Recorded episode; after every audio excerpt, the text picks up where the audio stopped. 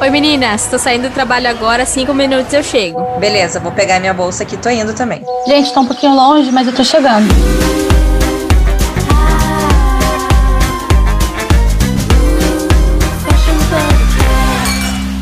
Estamos começando mais um episódio do Fashion Pubcast. Oi meninas!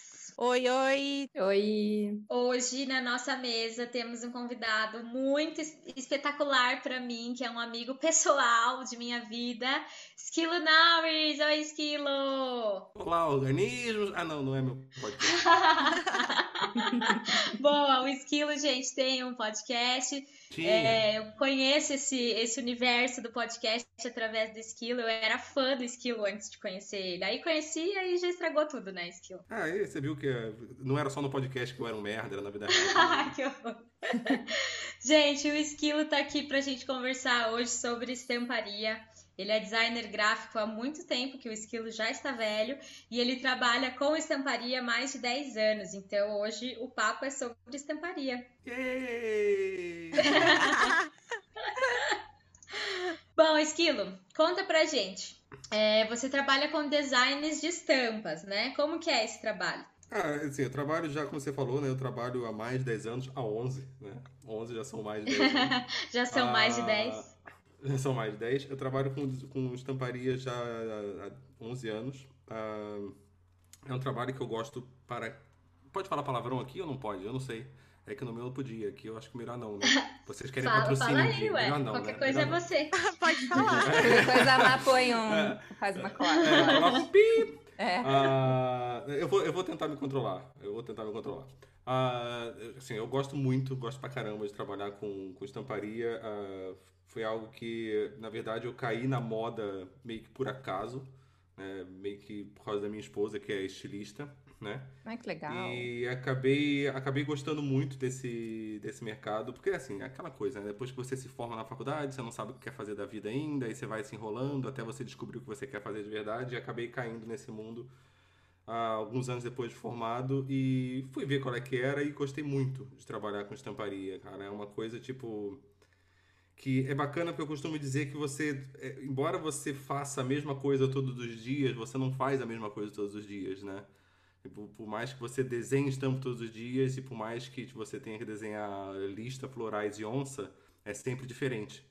né? Você não pode desenhar sempre a mesma lista, o mesmo floral e a mesma onça. É verdade. É todo o trabalho que você que envolve criatividade é muito gostoso, porque cada dia é um dia novo, né? Por mais que você Sim. faça listras, florais e onça, mas é sempre é criatividade, então você sempre faz coisas diferentes. Sim, Exato. você tem que você tem que estar tá sempre estimulando isso, né, cara? Você tem que estar tá sempre consumindo, o, principalmente a mídia que você trabalha, por exemplo, vamos nós trabalhamos com moda, você tem que estar tá sempre consumindo isso para saber fazer listas florais e onças diferentes todos os dias, né?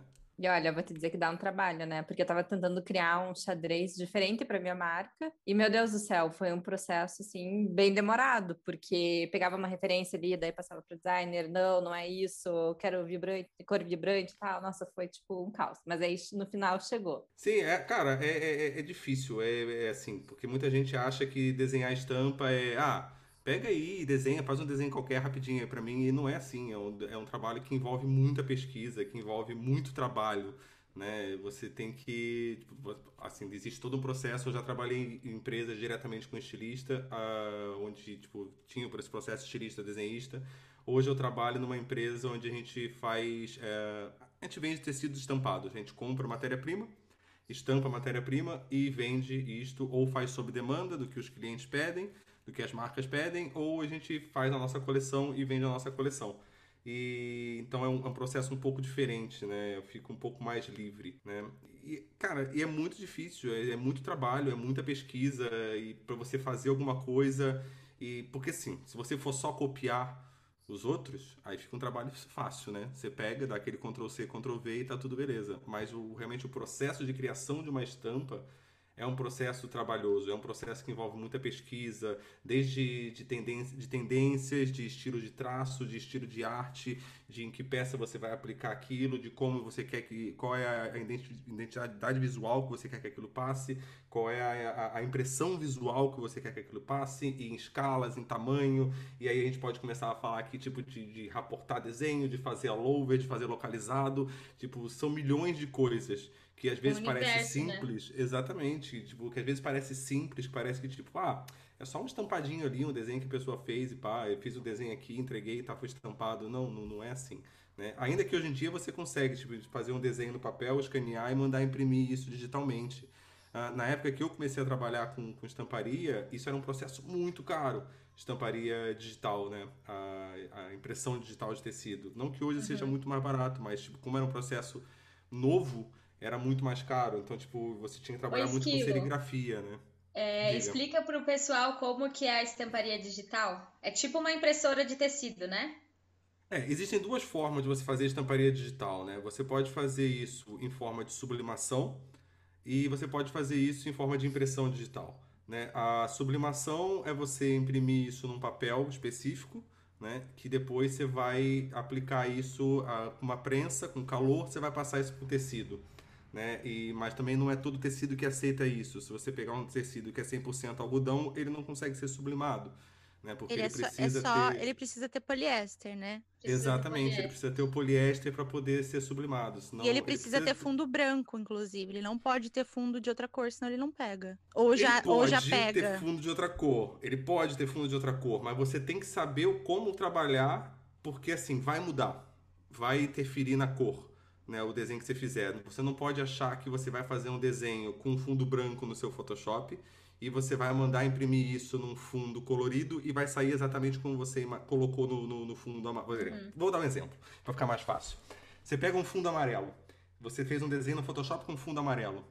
Uhum. Você não vai é, sublimar isso no, no, no, fundo amarelo e vai ficar igual. Isso vai ter uma reação, porque uh, ele vai puxar o fundo amarelo, as cores vão se somar, as cores vão se fundir e não vai ter a mesma reação. Então, se você quiser fazer a sublimação e mesmo a estamparia digital já no, no, no tecido uh, tingido, já no tecido colorido, você precisa saber o como que essa cor vai reagir e o como você tem que preparar o arquivo para isso ser estampado e ficar da maneira certa. Porque senão, se você colocar as cores erradas, colocar cor mais clara em cima de cor mais escuro, não vai pegar. Se você colocar cores erradas, por exemplo, você quer que fique um azul vibrante em cima um amarelo, não vai pegar. Ele vai somar o azul com o amarelo e vai fazer um verde meio amarronzado, não vai ficar o que você quer. Então você tem que saber qual é a reação que isso vai ter para você saber como preparar o arquivo para tipo para você não ter que ficar fazendo aquele retrabalho e ficar gastando material e tempo e, e tentando tentando tentando não chegar a lugar nenhum dá para fazer mas é um processo mais complicado e nem todo mundo consegue fazer por isso que a maioria das estamparias pelo menos no Brasil era assim antigamente ah você vai fazer sublimação então, seu, o tecido precisa ser 100% poliéster de fundo branco. Se você uhum. vier com uhum. fundo preto ou qualquer outra cor, não vai pegar. É, As próprias fundo empresas. esquece, você não vai conseguir nunca. Né? É, a própria empresa já falava, não traz aqui porque não vai, não vai pegar. Então tem que ser sempre fundo branco. Porque a sublimação era um jeito de ficar. Você conseguia fazer desenhos é, com várias cores e você não precisava pagar uhum. por cor, né? Esquilo, qual que é aquela aquela técnica de estamparia que são vários, várias calandras, assim, eu não sei se o nome é calandra, mas são tipo vários rolos. Aí cada cor da estampa vai a tinta dentro, aquilo vai girando no rolo, sabe? Isso é, é, é cilindro, não é? O nome é cilindro. É, é, é, é, o convencional, é, é, o, o, o all-over que a gente chama aqui, é o, a estampa corrida, o e isso, ah. isso dá para estampar em qualquer tecido. Isso dá, porque isso, isso, é, isso é tradicional, isso é como se fosse uma serigrafia. Serigrafia é aquele processo mais antigo de estamparia, onde você tem cada cor numa tela e você uhum. passa a tintazinha, a tela é feita com emulsão, aí você coloca luz, joga coisas de luz, não sei o que, grava cada uma das cores numa tela, cada cor vai uma tinta, você vai uma de cada vez e faz a estampa. Isso é o processo para uma estampa localizada. Para essa camiseta que você usa todos os dias, que tem a estampa dizendo fui a Floripa e lembrei de você. Ela é feita assim, né? ah, e isso também é feito para o all over, para a estampa corrida, para a estampa contínua, né? Só que isso é feito em forma de cilindros, né? Como amor? Rotativo. Rotativo, ah, no Brasil chama também de rotativo. Né? Isso, isso mesmo. É, obrigado, Ari. Ah, ah, é, é, a famosa pessoa babaca, sai do Brasil não lembra mais os termos. e, e isso, tipo, isso dá para estampar em qualquer tecido, né? Assim, mas também tem o problema, por exemplo, se você pegar um tecido preto, vai ser muito mais difícil você estampar. Daí você tem que saber com que tinta você vai estampar, porque você pode estampar com tinta base d'água, você pode estampar com tinta base de solvente. Tinta base d'água não pega em tecido escuro, muito, tipo, a cor mais clara não pega no tecido escuro, porque ele não dá cobertura, né? Já a tinta base de solvente ela pega, só que a tinta base de solvente tem um toque pesado. Né? Ela faz aquela. Imagina aquela camiseta de rock que você compra, que tem aquela camiseta preta, que tem aquela estampa dura, sabe? Uhum. Tipo, aquilo normalmente uhum. é tinta base de solvente, ela tem aquele toque pesado, aquele toque, tipo, porque a tinta não entra no tecido. Né? Uhum. Já a tinta base da água não, ela, ela entra no tecido, a água evapora e fica realmente só o pigmento no tecido, então ele não tem nenhum tipo de toque. Mas você também precisa que isso seja feito em fundos claros. O ideal é fazer isso em fundos claros. Normalmente, uma solução que a gente faz no cilindro para fazer fundo escuro é você estampar o fundo como uma das cores. Né? Você quer que o seu tecido seja preto, o fundo seja preto, você estampa uma das cores. Né? Uhum. Né? Que isso era até uma coisa que a gente estava falando antes da sublimação, que é, assim, é, isso que eu ia falar. dá para fazer no fundo colorido, né? Mas e dá para fazer também sem ser 100% poliéster. Você consegue estampar um sublimar um 50% poliéster. Só que assim, a maioria das estamparias, das empresas, não querem fazer esse trabalho porque não é fácil. Porque eles sabem o trabalho que dá a fazer isso para você acertar cor. Para muitas vezes o cliente que pediu, ele não consegue perceber que o efeito que ele vai ter não é exatamente o efeito que ele está vendo na tela do computador. Se não tiver um designer gráfico, um desenhista que saiba mostrar exatamente para o cliente, para a empresa que está pedindo, solicitando aquilo, não souber mostrar exatamente qual é a, a, o resultado final que você vai ter, uh, ele não vai atingir certos resultados com fundo escuro. Se você não tiver uma pessoa que mostre, olha, é isso aqui que a gente vai ter o resultado, ah, isso eu aceito, isso eu quero, né? Então, muita empresa, muita estamparia se nega a pegar por causa disso, por causa desse retrabalho, de você não vai atingir determinados resultados que muitas, muitos clientes querem, muitas marcas querem aquele resultado. E então, para facilitar a vida deles, falam, não dá para fazer, né? Entendi. Por quê? Porque isso dá trabalho, precisa ter alguém que entende o que está fazendo, né? E infelizmente ainda hoje, hoje é um pouco melhor, mas ainda hoje o desenhista, o designer gráfico, ele é muito visto muitas vezes para muita empresa ainda como estagiário, né? Uhum. É aquela pessoa assim, tem um estilista. Sério? E é tão importante. Eu Super. concordo com você. Tipo assim, o estilista, ele hoje para as marcas já é visto como uma pessoa extremamente importante, né, para as marcas de moda. O desenhista, não são todas as empresas que têm essa visão né? Tipo, uh, e mesmo aqui, aqui em Portugal eu sinto isso também. Tipo, eu penei quase quatro anos para conseguir emprego na minha área, na área como desenhista de, de estampa. Por quê? Porque desenhista normalmente eles contratam estagiário. Uhum. Eles querem contratar, eles preferem contratar estagiário porque ele acha, ah, o estagiário vai conseguir fazer. Ele vai conseguir fazer, só que ele não tem o conhecimento que um profissional tem. Ele é não tem o né? conhecimento né? e exatamente, ele não tem a experiência que um profissional tem. Ele não vai saber mostrar determinados resultados, mostrar determinadas coisas antes de fazer o, o produto em si, né? antes de você estampar, ele te mostrar, ah, eu quero estampar esse tecido dessa cor, um fundo dessa cor. Ok, eu vou olhar aquilo e vou dizer para você, o que a gente consegue com isso é X, Y, Z. Ah, ok, você quer isso? Ah, não, eu não quero isso. Então a gente tem que partir para outra coisa, né? Se você pega uma pessoa uhum. que não tem experiência nisso, que, que não sabe fazer, que não tem esse conhecimento, ela vai ficar tentando, tentando, tentando e vai ficar gastando tempo, gastando material, gastando tipo tempo de estamparia, gastando um monte de coisa e não vai atingir o resultado, só vai, só vai atingir frustração, nada além disso. É.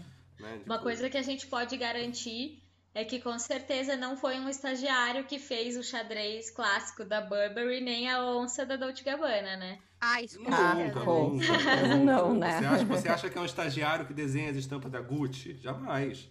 Né, é. cara? Tipo, não, não é assim que funciona. As pessoas precisam ter conhecimento do que estão fazendo. Que, por exemplo, assim, é, é qualquer pessoa, qualquer pessoa não, né? Qualquer artista, qualquer pessoa que saiba desenhar, que saiba pintar, ela tem a capacidade de fazer um desenho lindo numa tela, num papel. Agora, você passar isso para uma estampa é, é, muito diferente. Não é só desenho e, e, coloca ali, porque tipo, a estamparia digital às vezes ele dá essa impressão de que tipo, ah, beleza, desenhei, escaneei, joguei, mandei a impressora de tecido lá, fazer a impressão digital e saiu lindo no fundo branco. Né? Ok, mas e agora? Se, por exemplo, o seu cliente quer fazer um rotativo, mas ele quer fazer nessa forma convencional, em cilindro, você precisa saber fazer separação de cor. Você precisa saber que, tipo, não adianta você pintar tudo na mesma tela e escanear, que você precisa de um arte finalista, que é uma outra pessoa que vai saber fazer essa separação de cor. Ou você tem um designer gráfico que já tem a visão de arte finalizar um desenho, de finalizar um desenho, e, e ele já produz de raiz, isso é a forma com que eu trabalho, o que eu trabalho hoje é assim e, e que eu ensino para as pessoas que trabalham comigo é dessa forma: você trabalhar de raiz com as cores separadas.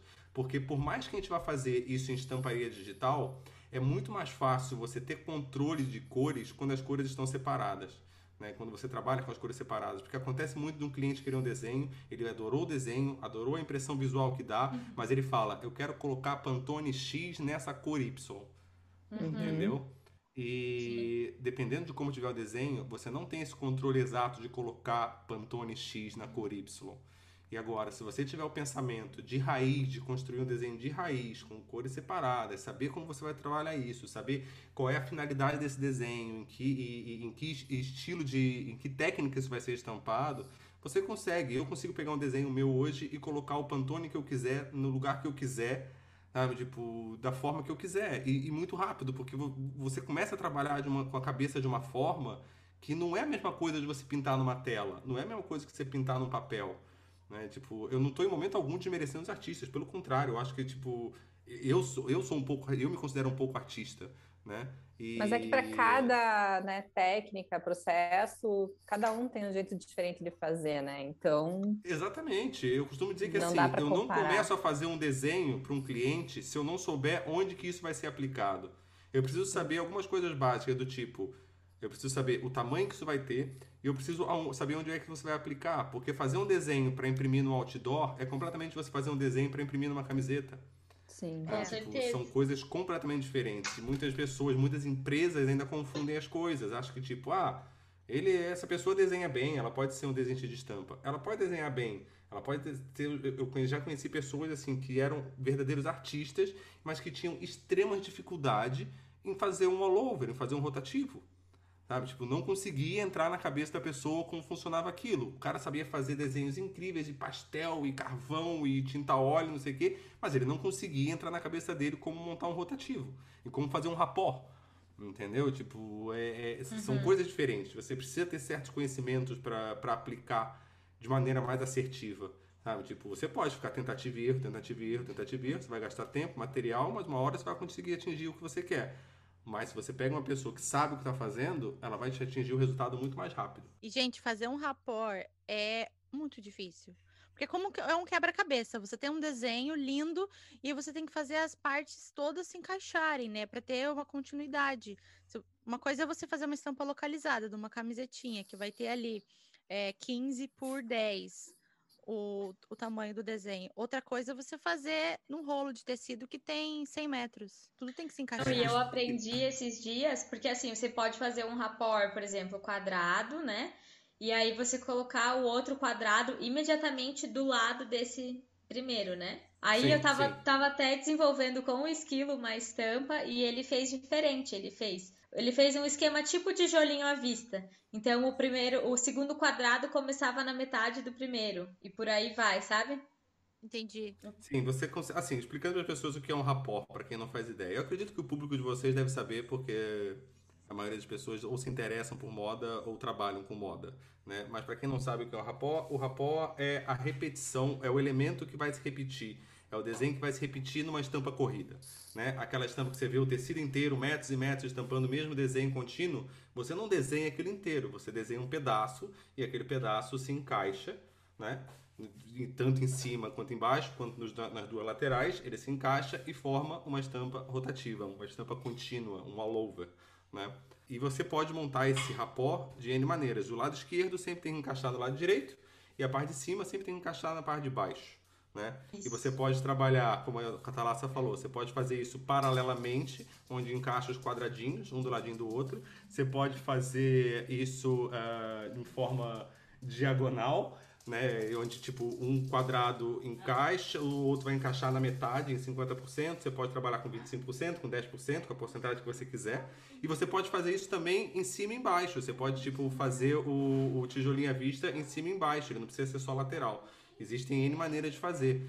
Mas, assim, e, e também existem técnicas de como você fazer isso, porque fazer. Pensa, ah, beleza, você sabe matematicamente como funciona, que o lado esquerdo tem que encaixar no lado direito. Mas acontece muito da pessoa que está começando a fazer um, um, rotativo, fazer um rapport, ela faz o desenho e a hora que encaixa, ela faz o famoso efeito risca, o efeito listrado. Os elementos você consegue encontrar o rapport na mesma hora, porque eles se repetem, pim, pim, pim, pim, pim. Aí forma aquele rapport que todo estilista olha e fala assim: ah, eu não gosto, isso aqui está se repetindo sempre no mesmo lugar, tá reto, uhum. tá fazendo listras, né, de desenho. Uhum. Por quê? Porque você tem que saber o como triangular os elementos, você tem que saber o como, o, como os elementos vão ficar fluidos dentro do desenho, para uhum. se encaixar e fazer um movimento. Tipo, quanto mais difícil for achar um rapport, quanto mais difícil é achar um rapport dentro de um rotativo, melhor esse rapport tá feito. Sabe? Tipo, porque a pessoa soube trabalhar de uma maneira onde ele engana visualmente que parece que é tudo um desenho só. E na verdade é um desenho, um quadradinho que se repete e faz um movimento e faz um tecido gigantesco, um desenho de quilômetros. Né? Entendi. Demais. Gente, é um mundo muito complexo isso. É muito é na cabeça, universo, mas é né? sensacional.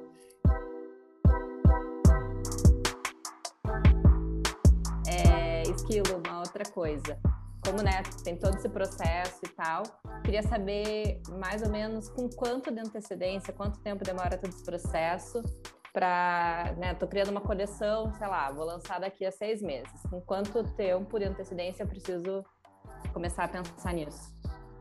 Ah, enquanto, assim, aí nós estamos vivendo num mundo mágico, né?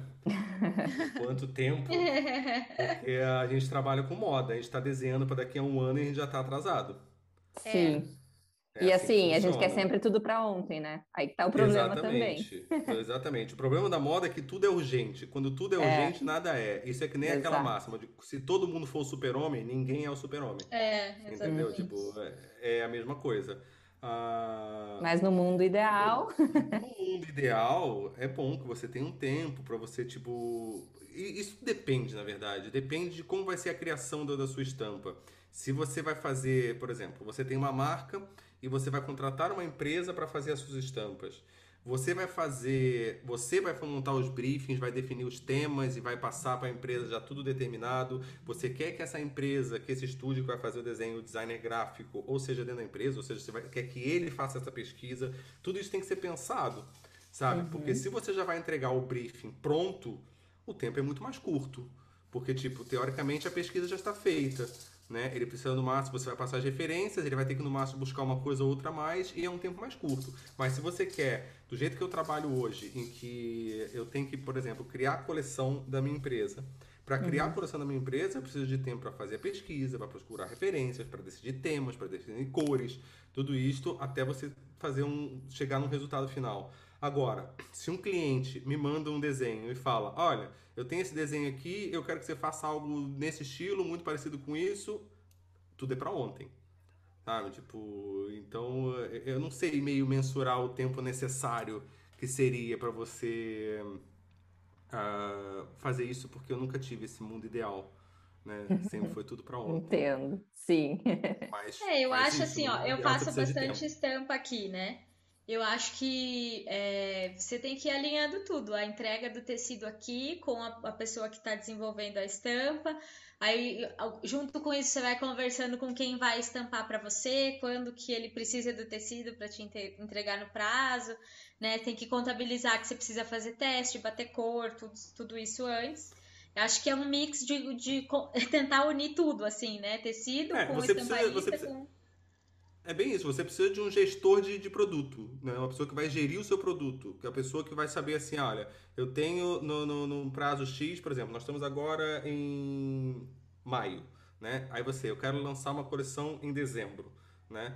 Você precisa saber, você precisa ter alguém que sabe qual é o cronograma de quando que isso tem que estar tá na loja, de quando que isso tem que estar tá embarcando, de quando que isso tem que estar tá sendo costurado, de quando que isso tem que estar tá sendo estampado. Tipo, tem todo um processo aí dentro de uhum. muitas coisas, né? A, a, é. Além de só a estamparia, né? Porque, tipo, a estamparia ela é muito importante, mas ela sozinha também não é nada. Você só está fazendo Sim. tecido né? E, tipo, e, e fazer de trás para frente é uma boa dica, né? Tipo, ah, eu quero lançar dia tal, então você vai indo ah, essa roupa precisa chegar na costureira até tal dia, então tem que ir pro corte tal dia e, e assim indo, né, de trás para frente. Sim, sim, porque a pior coisa que você faz para qualquer designer, seja ele de moda, seja ele de produto, seja ele gráfico, é você fala assim, olha, preciso de, de, de um projeto X, seja produto, seja roupa, seja desenho, seja o que for. Aí, você, aí o designer te pergunta, tá, qual é o deadline? Para quando você precisa disso? Ah, faz aí no seu tempo. Ele não vai fazer, amigo. Não, não funciona. Faz aí no seu tempo. Não funciona assim. Você precisa gerir o seu tempo. Você precisa dizer para mim para quando você precisa, que aí eu vou te dizer se dá tempo ou se não dá tempo. É. Exato. Tipo, e geralmente põe umas duas semanas antes, porque sempre dá um BOzinho. É, assim, e você pode chegar para mim e falar assim, olha, eu preciso de uma coleção inteira desenhada e, tipo, de all over, de localizados, 45 desenhos de cada, tipo, para amanhã. Eu vou chegar pra você e falar, não, não dá. Entendeu? Tipo, isso não dá. Agora, se você me dá um prazo de quando você precisa, eu consigo te dizer o que eu consigo te entregar e o que eu não consigo. Né? Tipo, você não pode nunca chegar para um designer e dizer faz aí no seu tempo. Isso é, é, é, são duas piores coisas do designer ouvir. É, faz umas ideias aí e faz no seu tempo. Tipo, designer nenhum senta na cadeira e fica tendo ideia, gente. Não é assim que funciona. Sabe? Tipo, a gente precisa ter um norte, você precisa ter um foco, você precisa saber o que, que você está pesquisando, onde você quer chegar. Entendeu? Claro, eu, eu, não acordo sim. de manhã sendo na minha cadeira e falo assim, agora aqui eu vou começar a criar qualquer coisa. Não é assim que funciona. Sabe? Tipo, Exato. as pessoas acham que é assim, né? Quem não é designer acha que é assim. Acha que, tipo, você senta, começa a ter ideias, é aquela máxima do, ah, senta ali e dá uma aspirada. Tipo, senta ali e dá uma aspirada, eu vou sentar e fumar maconha, amigo. Tipo, não é Tem isso. Tem todo um processo, né? O processo criativo. São Exatamente, eu preciso saber o que, que você quer que eu faça, eu preciso saber onde você quer chegar, ou, ou, mesmo que seja um processo pessoal, mesmo que você seja empreendedor, tipo, você quer, você que tem a sua marca, você precisa saber onde você quer chegar, qual é o produto que você quer fazer, qual é o estilo de desenho que você quer fazer, porque, tipo, é muito difícil alguém, um, um cliente chegar para você e falar assim, ah, quero fazer uma coleção de estampas. Aí você fala, tá, mas, tipo, qual é o público? Ah, faz aí, desenha umas coisas aí para mim e vamos ver o que eu acho. Mano, a uhum. primeira coisa, é. você não sabe o que você quer mas eu tenho certeza que o que você não quer, você sabe. Né? Sim. E o que você não quer, provavelmente vai ser o que eu vou desenhar. Então, Sempre eu só tô assim. perdendo tempo, amigo. Eu só tô perdendo tempo. Então, você precisa ter um norte, saber o que você quer fazer, né? É. O Esquilo desenvolveu já duas estampas para mim. Ai, que legal. E, sim, e foi muito legal o processo, porque ele falou assim, tá, é, eu já sei quem é teu público, né, mais ou menos, porque acompanha ali o Instagram e tal. Só que eu quero o moodboard da tua coleção. Aí eu mandei para ele algumas imagens e a gente foi fazendo meio junto, assim, ah, eu quero um inseto, eu quero uma flor assim, assim, sabe? Cara, quando eu vi aquela coisa que você é, não, tipo, você não sabe o que você tá esperando, mas daí quando chega, o negócio te surpreende muito, assim, tipo, não era nada que você tava imaginando, mas era tudo que você precisava, sabe? Ai, que demais. Foi bem legal. Sim, porque você precisa, você precisa ter um envolvimento, né, cara? Porque como que eu falei, a estampa sozinha, ela não é nada. Embora ela seja muito importante na moda, ela sozinha ela não é nada. Ela não se vende sozinha. Né? Por mais Sim. que pareça, ah, numa peça, às vezes, estampado é o que vende. É, mas se não tiver a peça, não adianta nada, você só tem um pedaço de tecido estampado. É não, e tudo tem precisa... que casar, né? Tipo, tem que ser a estampa adequada para aquela peça, porque às vezes, tipo, até a estampa não combina com a modelagem. Exatamente, você tem que saber qual é o tecido que você vai estampar, qual é a fluidez desse tecido, como é que, como é que as cores vão reagir em cada tecido. Você não vai fazer um, um, uma estampa para estampar numa viscose e a mesma estampa vai ser o mesmo resultado num, num algodão, por exemplo. Não, não, não é assim que funciona, sabe? Tipo, existem você tem que pensar em tudo, tudo tem que ser pensado, né, cara? Por mais que pareça que a gente não trabalha, que a gente só desenha o dia inteiro, desenhar dá trabalho pra caralho, né, cara? Tipo, e muitas vezes desenhar é só uma parte do trabalho, né? Porque você tem que fazer tanta pesquisa, tem que ter tanto envolvimento e você não trabalha sozinho, né, cara? É, todos nós aqui que trabalhamos com moda sabe que ninguém trabalha sozinho. Né? Tipo, eu como desenhista não trabalho sozinho, como estilista não consegue trabalhar sozinho, como a costureira não vai conseguir trabalhar sozinho. Tipo, Exatamente. cada um consegue fazer a sua parte, mas você só vai ter é. um produto de moda quando todo mundo trabalhar junto, entendeu? Uhum. Quando cada um É, eu- usar a sua habilidade e, e as outras partes souber- souberem escutar a, a experiência de cada um e o know-how de cada um para você conseguir fazer um, um- produto interessante, né, cara? Exatamente, eu acho que é bem essa cocriação que precisa, né? Eu trabalhei com a Maria Eugênia Esquilo num- numa, numa marca aqui em Curitiba e eu não, nunca, nunca fui muito de estampas e a minha chefe também não, a nossa chefe também não curtia muito estampa. Um dia a Maria Eugênia marcou uma reunião e falou assim: Olha, gente, eu preciso de uma estampa na próxima coleção. Não, porque não tem nada a ver com a marca, porque a gente não usa, a gente não quer. Ela falou Ai, assim: não gosto. Vocês podem fazer? isso, né? Só pra, só pra gente testar, porque eu preciso provar pra vocês o, por- o poder da estampa. A Maria Eugênia falou essa frase. Eu preciso provar pra vocês o poder da estampa. E eu lembro que a gente fez uma estampa bem simples, era uma estampa meio gráfica, assim. E a gente lançou, e assim, em poucas semanas depois do lançamento, a gente tinha dado sold out já nas estampas, a gente entendeu. A Maria Eugênia pegou e desenhou assim, estampas. Ela fez um cifrão gigante assim do lado e me mandou essa cartinha. Porque vende, estampa vende. As pessoas gostam. Vende, Ela sempre vende, chama cara. Atenção. É porque eu sempre Sim. fiquei mais na parte comercial, nunca fiquei muito na parte de criação. Então era sempre eu que me ferrava, porque se a coleção era feia, eu, eu que era ruim, porque eu não conseguia vender, sabe? Até que eu falei, não é a coleção gente. que é feia, você que é um mau vendedor, né? Isso, é. Sabe a história do churrasco? Ah, não. É, a carne é boa. Não, não é o churrasqueiro que é bom, é que a carne que é boa. Mas se a carne tá É. ruim, é o problema é o do churrasqueiro, sabe? É- é- com a moda é, isso, é a mesma coisa. E aí eu falei, gente, pelo amor de Deus, faça uma estampa pra gente vender, porque daí eu consigo unir a estampa, a peça que vende bem, com uma outra peça que tá encalhada, e assim a gente vai vendendo, vai desovando. E aí até que elas entenderam a história da estampa. Não, e de- Ah. depois que a gente entendeu isso, todas as coleções tiveram estampas, pelo menos enquanto a gente tava lá, né? É. Mini, e você falou de estampa geométrica, né? A Carol que trabalha comigo aqui, que me ajuda na criação e tal, ela tem pavor de, principalmente listras no tecido, porque geralmente a listra não fica no fio do tecido, aí dá um caos na hora de É. cortar, na hora da costura para casar. Ela fala, pelo amor de Deus, não me façam listra. Não, e a Carolzinha corta super, né? Então ela Não, já, já pensa lá na frente, né? Na peça, na peça executada, né? Realmente, listra tem esse problema, né? Tem, é muito complicado. É, é, mas, então, isso é uma coisa que você tem que pensar, é uma forma que eu trabalho muito também, é você pensando sempre nos problemas futuros. né? porque assim, eu trabalhei numa marca no Brasil, ah, muito conhecida, né? A maior marca infantil masculina do, do- do Brasil, e feminina também. né? E assim, a gente trabalhava, nós éramos uma média, se eu não me engano, a, a empresa era dividida na área premium e na área. ah, eu não lembro qual era o nome da outra área, era, não era comercial, mas foda-se também. Ih, falei palavrão, desculpa. Ah, mas assim, no geral, nós éramos aí aproximadamente uns 10, 12 desenhistas. E nós tínhamos, tipo, teve uma época que a gente tava com um arte finalista. Então você já viu a demanda pra esse cara. Uhum. Coitado. Ah, e no caso, é, era. Meu, Era então você? nós como desenhistas. Não, graças a Deus não. Eu era um dos desenhistas. Então, mas por conta disso, nós como desenhistas tivemos já que aprender a criar os desenhos pensando nos problemas futuros do arte finalista, porque você é, é por isso que hoje eu consigo trabalhar e fazer os desenhos de raiz já com as, como eu estava falando, com as cores separadas, já ter esse pensamento. Por quê? Porque você começa já a trabalhar com a cabeça lá na frente nos problemas que pode ter. Tipo, isso que eu Sim. falei ah, ainda há pouco sobre tipo você querer colocar a cor exata, o pantone exato no determinado ponto do desenho, isso é um pensamento que eu tenho porque tipo, eu já tive esse problema de ter um desenho, chegar lá na frente e o estilista falar: "Ah, eu quero colocar tal cor aqui, tal pantone tem que bater aqui". E eu falar: "Amigo, desculpa, eu não tenho esse controle, eu não consigo fazer isso, não dá. Com o desenho do jeito que tá, não dá para fazer mais, né? E você tem que ficar tentativa e erro até acertar e ficar gastando material até acertar. Né? Então, é, isso de você trabalhar já pensando lá na frente, nos problemas que isso pode ter, faz com que você se torne mais assertivo. Né? Faz com que você consiga adequar o resultado esperado, o resultado final esperado, sem ter as frustrações no meio do caminho. Sabe? Tipo, Sim. você conseguir trabalhar de uma forma onde você consegue, no começo, já mostrar à pessoa: olha, se a gente seguir pelo caminho que você quer, muito difícil a gente vai atingir o resultado que você quer.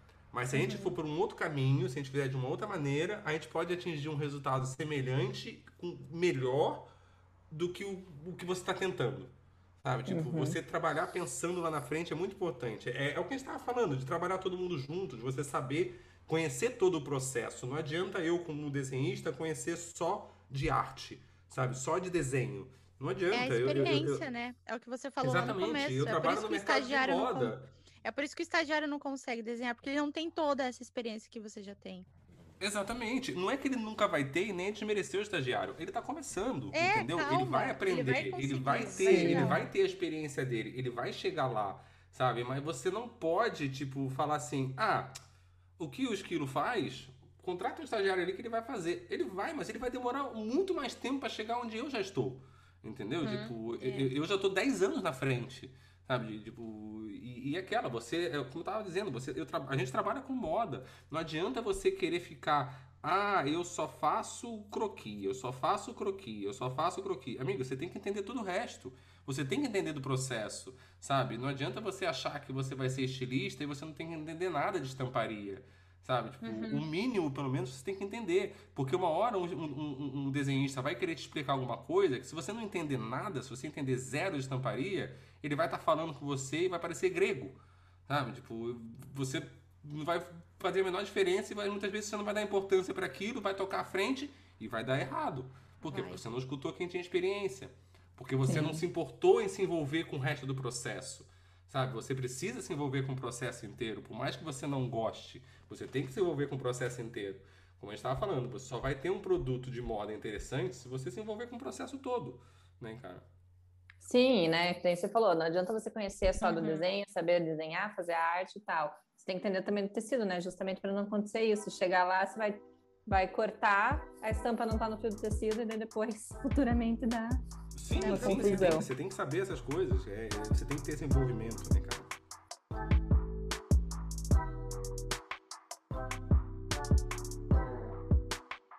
O Esquilo. E hoje você trabalha e mora em Portugal, né? Você Sim. vê muita diferença entre o mercado europeu e o mercado brasileiro? Vejo. Ah, em dois pontos. Tanto na parte da, da criação, como na parte do público. Ah, na parte da criação é completamente diferente, porque quando você trabalha. Eu trabalhei muitos anos com moda no Brasil. Nós estamos no Brasil sempre uh, uma estação atrás, né? Uhum. Sim. Uh, quando nós aqui na Europa estamos desenvolvendo o verão, o Brasil está desenvolvendo o inverno que a Europa já desenvolveu, que o hemisfério norte já desenvolveu. Né? Então, de uma certa forma, a moda no Brasil sempre tem a, aonde se guiar, né? Ele Exato. sempre tem, tipo, o famoso de quem copiar. É. Uhum. Uh, já nós aqui, nós não temos ninguém na nossa frente.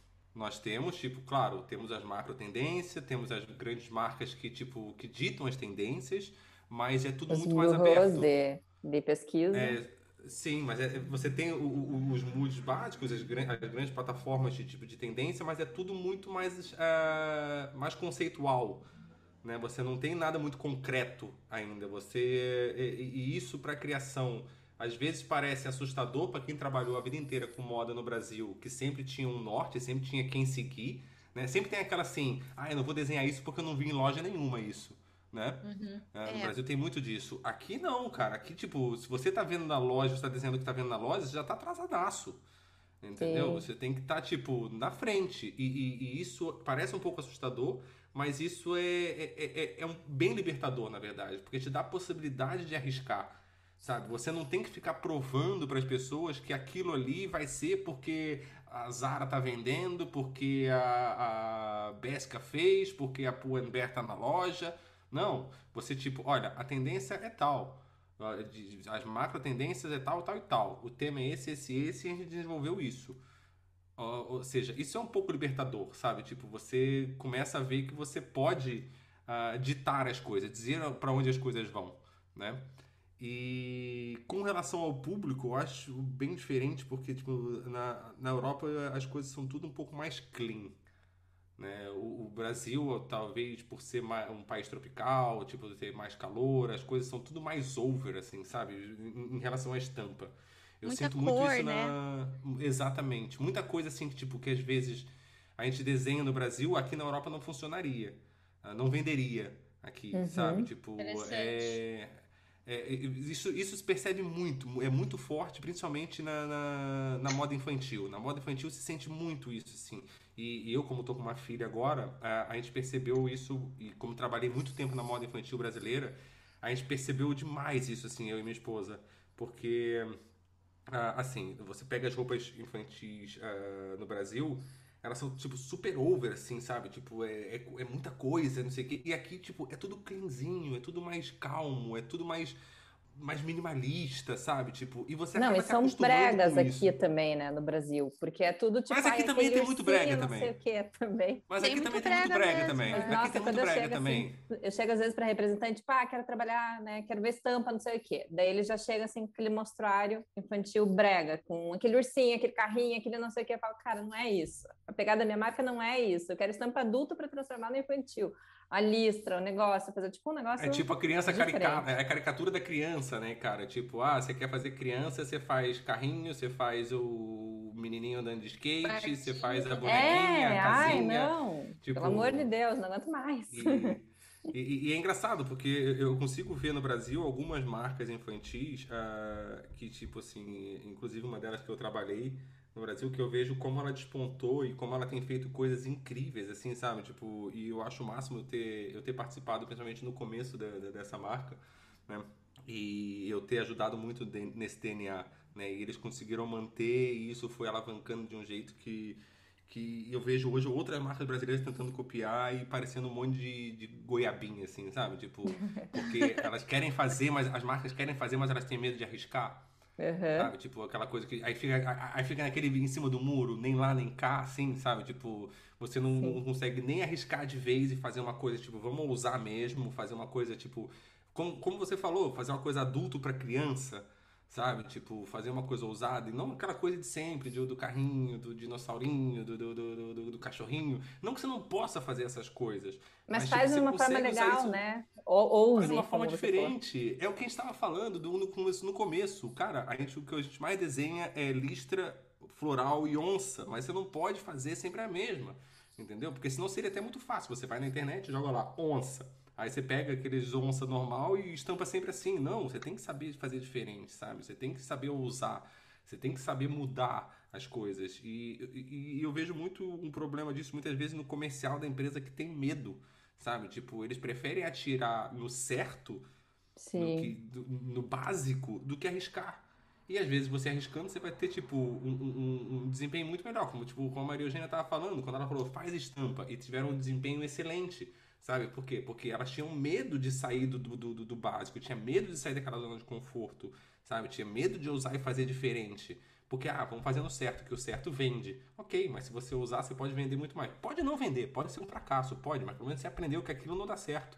Sabe? Tipo, uhum. Mas também você pode ter um resultado excelente. Sair da sua zona de conforto pode trazer um resultado, tipo, excepcional, né, cara? Sim, acho que a gente sempre tem que procurar mudar, né? Eu, no mercado infantil, estou tentando criar, é, quebrar esses paradigmas. Desde que eu comecei a marca, eu tento fugir disso. Só peças de malha, só não sei o quê. Eu tento inserir tecidos diferentes, com toques diferentes, mas lógico que sejam adequados para o bebê, né? Também não vou enfiar um paetê, que não tem nada a ver. a criança vai se machucar inteira. Mas. É, assim, você não vai enfiar um paetê, mas você pode tentar trabalhar numa estampa de paetê. Sabe? Sim, tipo, você pode exato. tentar simular isso de alguma maneira, sabe? Você não, tipo, existem maneiras de você fazer as coisas. Tipo, é claro, você não vai enfiar uma, uma peça super ousada de adulto numa criança que não vai funcionar, mas tem como você Sim. simular isso, sabe? Tem como você, tipo, adequar isso para o universo infantil. Sabe? Tipo, existem marcas tipo que fazem isso de maneiras excepcionais. E agora, tipo, só que o problema é que a maioria era aquilo que eu estava falando. Elas têm medo de sair do básico, elas têm medo de arriscar. Por quê? Porque o básico vende. Mas uhum. vende sempre aquela mesma coisinha e é sempre o mesmo público. Tipo, se você arriscar, você pode ser que você mude completamente, que você faça uma coisa completamente diferente, atinja um público que você nunca esperou atingir e venda, tipo, uhum. igual água. Sabe? É. Tipo, é. Eu, a primeira, a primeira coleção que eu fiz estampa na minha marca, eu vendi, tipo, todas as peças muito, muito rápido. E eu fiz super simples, assim, eu fiz uma estampa com dois fundos então foi, eu tinha, teoricamente tinha duas estampas, mas eu era uma, né? Eu sabia que era só uma. Eu não tenho mais nada. Eu ainda tenho peça dessa coleção aqui em estoque, mas não tenho nada das estampas. Aí a segunda coleção eu trabalhei, daí eu fiz quatro estampas na coleção. Vende tudo também. E assim, vende rápido, sabe? E aí agora eu vou, vou fazer essa estampa que eu trabalhei com o esquilo. Então fiquem atentas que em breve vocês vão ver a estampa que Queremos ver. Você tem que colocar lá no, no Instagram também para o pessoal ver. Sim, vou colocar. Boa. Aliás, galera, Isso. vamos seguir, né? Arroba Fashion Podcast. Todo mundo segue a gente. Eu já sigo. Ah, boa. boa, boa, boa. Mas é. Cara, e sempre que eu tô. Eu quero deixar a, a palavra da estamparia aqui. Tipo a palavra de Deus, mas a palavra da estamparia. Porque Sempre que eu estou fazendo criação, eu lembro da Maria Eugênia escrevendo no papelzinho estampas e colocando dois cifrões gigantes e eu vendo o resultado daquilo depois. Então, sempre que eu estou fazendo criação, eu tento de alguma maneira colocar alguma estampa. Eu gosto de trabalhar com estampa exclusiva, é a pegada da minha marca, então eu vou lá, contrato o esquilo e ele desenvolve uma estampa exclusiva para mim. Mas é, existem, né? As pessoas conseguem trabalhar a estampa de uma maneira mais barata. Por exemplo, você pode comprar a estampa pronta. Tem várias fábricas que, que têm já os tecidos estampados. Às vezes encaixa na, na coleção. com isso e sai super bem.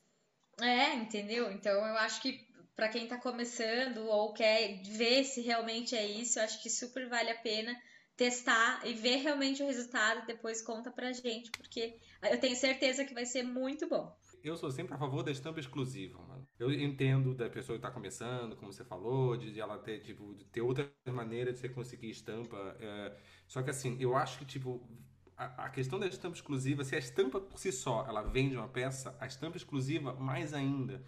Por quê? Porque às vezes a pessoa gosta tanto daquele desenho e ela não vai encontrar em nenhum outro lugar, cara. Ela vai é. fazer com certeza a sua peça vender mais. Sim, sabe? Tipo, eu acho que a estampa exclusiva ela dá um, um, um quê a mais. E você contratar uma pessoa que é realmente um desenho de estampa, que sabe fazer isso, ele vai dar um quê artístico pra coisa que, tipo, foi, assim, maravilhoso quando eu escutei da, da Thalassa depois de ter entregue a estampa dela, e que ela e o Veiga, que é o noivo dela, falaram, tipo, meu, que coisa incrível, parece que a coisa foi feita à mão, não sei o que, foi Sim. pintado à mão. Realmente foi, não foi direto no tecido, mas realmente foi, entendeu? E isso dá um, um, uma, uma valorização pra peça, pra valorização pra, roupa que, que, assim, muitas vezes não tem preço, cara.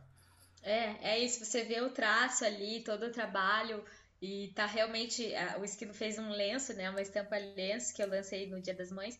E assim, cara, tem. Eu acho que tem duas de uma cor e uma de outra. Tipo, todas que eu fiz praticamente eu vendi. Então tá muito bonito. Tipo, não é porque foi minha, a estampa, né? Claro, eu ajudei ali, passei um briefing pro esquilo, mas é o trabalho dele, tá muito bonito. Tipo, e realmente você pega na mão aquilo, parece que ele pintou a mão, um por um, de tão perfeito que fica, sabe?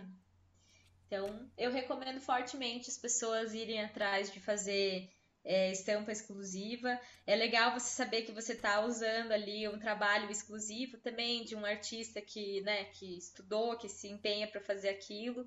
E, e, aqui em Curitiba funciona porque as pessoas não gostam de sair na rua e encontrar outra com a roupa igual, então estampa exclusiva Curitibano sendo super. curitibano.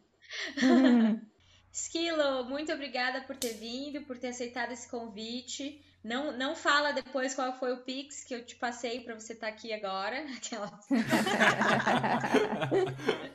o Esquilo é super ocupado, tem uma bebezinha linda e, e ainda está aqui gravando com a gente, então eu realmente fiquei muito feliz. É, conheçam o trabalho do Esquilo. O Esquilo, além de, de fazer estampas, ele tem um projeto de tirinhas que ele conta histórias da família dele, é super bonitinho. Quase com essas tá um redes. parado porque depois que a filha nasceu, depois que a filha nasceu, as filhinhas estão um pouco paradas. Eu, mas eu pretendo. depois, talvez que ela fizer 18, que eu começar a ter tempo. talvez isso volte. Ah, mas, Ou não, assim, né? Vai ter outras preocupações com ela. É, não, mas, aí, mas aí a preocupação dela com o mundo, né? Mais meu. Né? Ah, eu adorei a história do nome dela. Adorei. É, mas, é, é, fazer o quê, né? Eu, contei no, pod... eu contei no episódio ou eu contei fora? Contou fora, conta pra todo mundo ouvir. Então eu vou contar, gente. O Esquilo tem uma filhinha. Ele gosta tanto de Maurício de Souza e Turma da Mônica que quando a, a esposa dele, a Ari, ficou grávida, eles decidiram chamar a filhinha deles de Magali. E aí o que foi muito fofo foi que é, a, a, bebê vai tendo introdução alimentar. Então, quando eles é, introduziram frutas, eles filmaram toda a reação dela com melancia e ela amou melancia. É, é muito bonitinho. talvez, talvez seja a karma do nome, porque ela come igual a Magali mesmo. ah, e, e realmente a fruta favorita dela é melancia. Aí as pessoas falam, ah, porque vocês incentivaram. Não, cara, tipo, a gente deu melancia como a gente deu todas as outras frutas, sabe? Tipo, ela gosta de tudo, mas melancia é, tem um quê a mais. Tem, que tem fofa. um quê a mais. Ela Você veste ela de amarelinha também? É claro, né? é claro.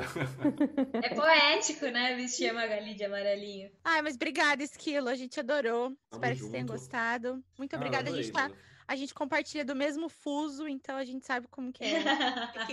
é, afinal aqui já vai dar 11 horas da noite, né? Precisamos, precisamos é. dormir, que amanhã é dia de trabalho, né? É verdade. É isso aí. Foi super legal, foi uma aula pra gente, que conhecer um pouco mais de estamparia. Ah, bacana. Assim, teria muito mais coisa pra gente falar aqui. Se um dia vocês quiserem gravar outro episódio sobre estamparia, a gente grava, porque, tipo, tem muita coisa pra falar. Tipo, tudo foi pincelado muito por cima. Assim, porque o tempo é curto, né? Não dá pra explicar tudo. Eu tive que sair no meio do caminho também para ninar minha filha, que só, só dorme com o pai, né? E... Mas, cara, foi super da hora, gostei pra caramba. Tava com saudade de gravar podcast, porque, como eu falei, o meu tá encerrado, então tava com saudade de gravar, foi muito bacana. Não sabia como Procurem ia ser. Procurem lá, galera, miserável e medíocre. É, não tem nada a ver com o que eu fui aqui, tá? Eu não sei o que é gravar podcast sério. Acho que em oito anos que eu gravo podcast, essa foi a primeira vez que eu falei sério no podcast, né? Mas tem até uma entrevista minha lá, né, Esquilo? Tem, tem. É, su... Nem vamos divulgar assim, muito, que eu não quero passar vergonha. aquela, aquelas entrevistas lá, tipo assim, é de alto nível. ai, ai, mas valeu. É Obrigada, Esquilo. Obrigada, meninas. Tchau, semana que vem.